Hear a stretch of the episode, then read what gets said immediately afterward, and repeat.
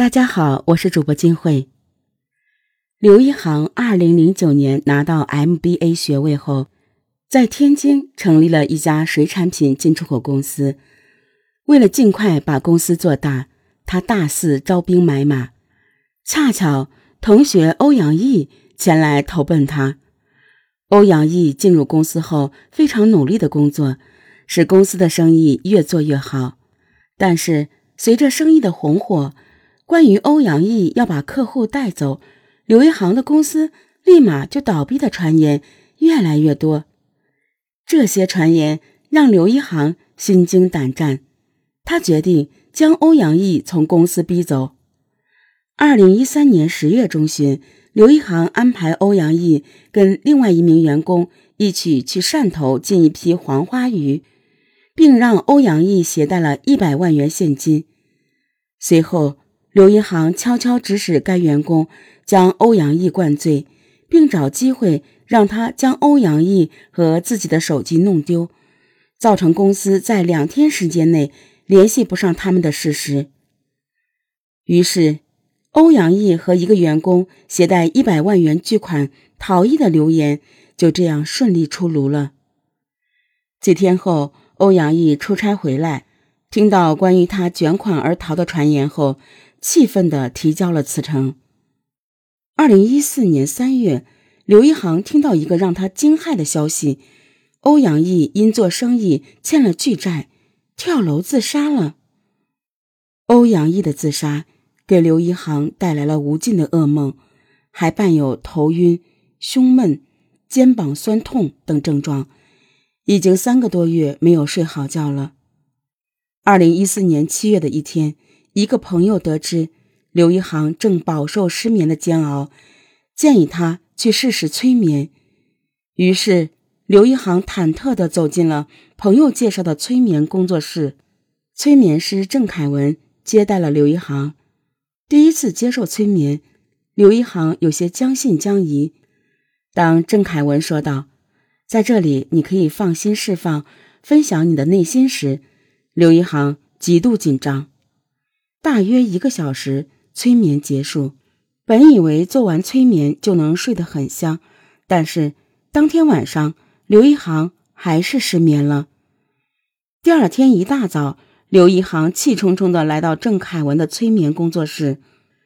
催眠术是否成功，首先要双方建立信任关系，而且跟个人接受暗示的程度有关，程度越高，越容易被催眠。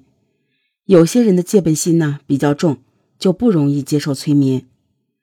郑凯文笑着解释。刘一航回忆起自己在催眠时内心的排斥和抵触，顿时哑口无言。郑凯文察言观色，感觉刘一航似有难言之隐，马上表示一定会遵守职业道德，无论客户在催眠过程中说了什么，保证会为客户保密。也许是想早日摆脱失眠的痛苦，纠结一番后，刘一航硬着头皮将逼走欧阳毅的往事对郑凯文和盘托出。第二次做完催眠后，那一夜刘一航睡得很香，醒来后精神格外好，整个人都很放松。他没想到，原来催眠这么神奇。刘一航对催眠产生了依赖。只要睡不好觉，他就给郑凯文打电话要求催眠。一次，刘一航刚走进催眠工作室，就听到有个女孩子希望郑凯文能够帮她催眠，并在催眠过程中将她与男朋友的记忆彻底删除，或者置换成其他无关的记忆。听到郑凯文肯定的答复后，一旁的刘一航暗自欣喜，于是。刘一航要求郑凯文将自己与欧阳毅之间的那笔良心债通过催眠彻底删除。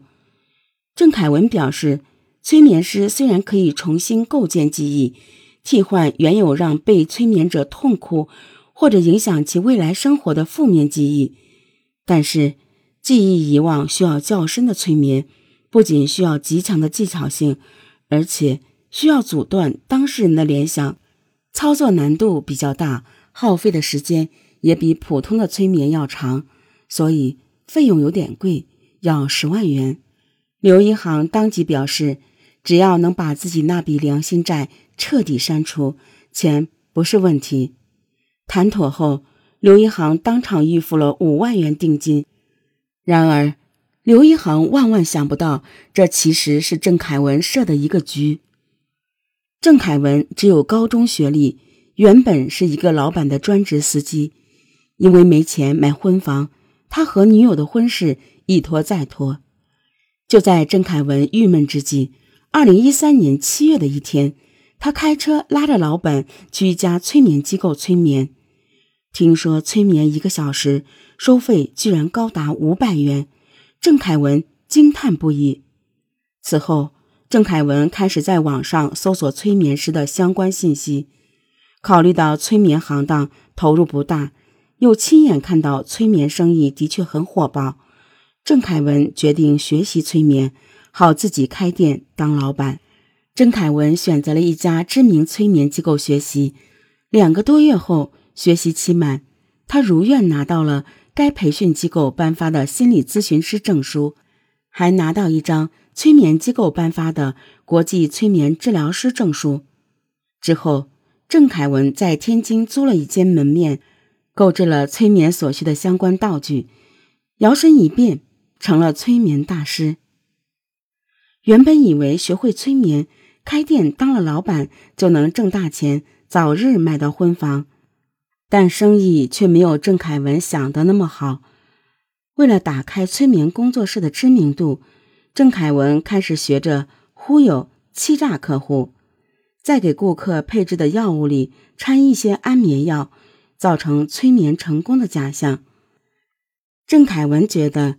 刘一航是一个很有故事的客户，于是他在催眠时故意用言语引导刘一航说出他的秘密。发现刘一航神情紧张且非常恐慌，郑凯文推测他心里可能珍藏着什么见不得人的秘密。终于从刘一航嘴里打探出他当初暗算欧阳毅逼其辞职的秘密后，郑凯文决定在他身上。狠狠捞一笔，郑凯文决定加快在刘一航身上捞钱的计划。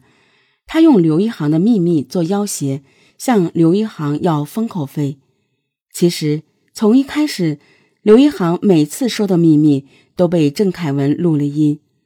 二零一四年十月八日下午，刘一航再次来到郑凯文的工作室做删除记忆的催眠。为防万无一失。郑凯文在给刘一航喝的水里添加了安眠药，趁刘一航睡过去后，为掩人耳目，郑凯文赶紧将催眠室的门反锁。接着，郑凯文拿出之前准备好的绳索，将刘一航的手脚捆了个结实。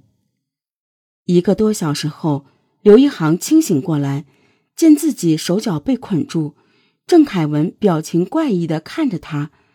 刘一航大惊问：“你这是干什么？”郑凯文说：“刘老板，请不要害怕，我只是想跟你做一笔交易。如果不想你陷害下属的事情泄露出去，你只需付给我五十万元的封口费，我就把录音还给你。”刘一航的额头开始冒冷汗。虽然录音并不能让自己受到法律的制裁。但是，作为一个有地位的商人，如果泄露出去，肯定会给公司形象和信誉带来不好的影响。眼看自己被郑凯文控制着，刘一航决定认栽，答应郑凯文的条件。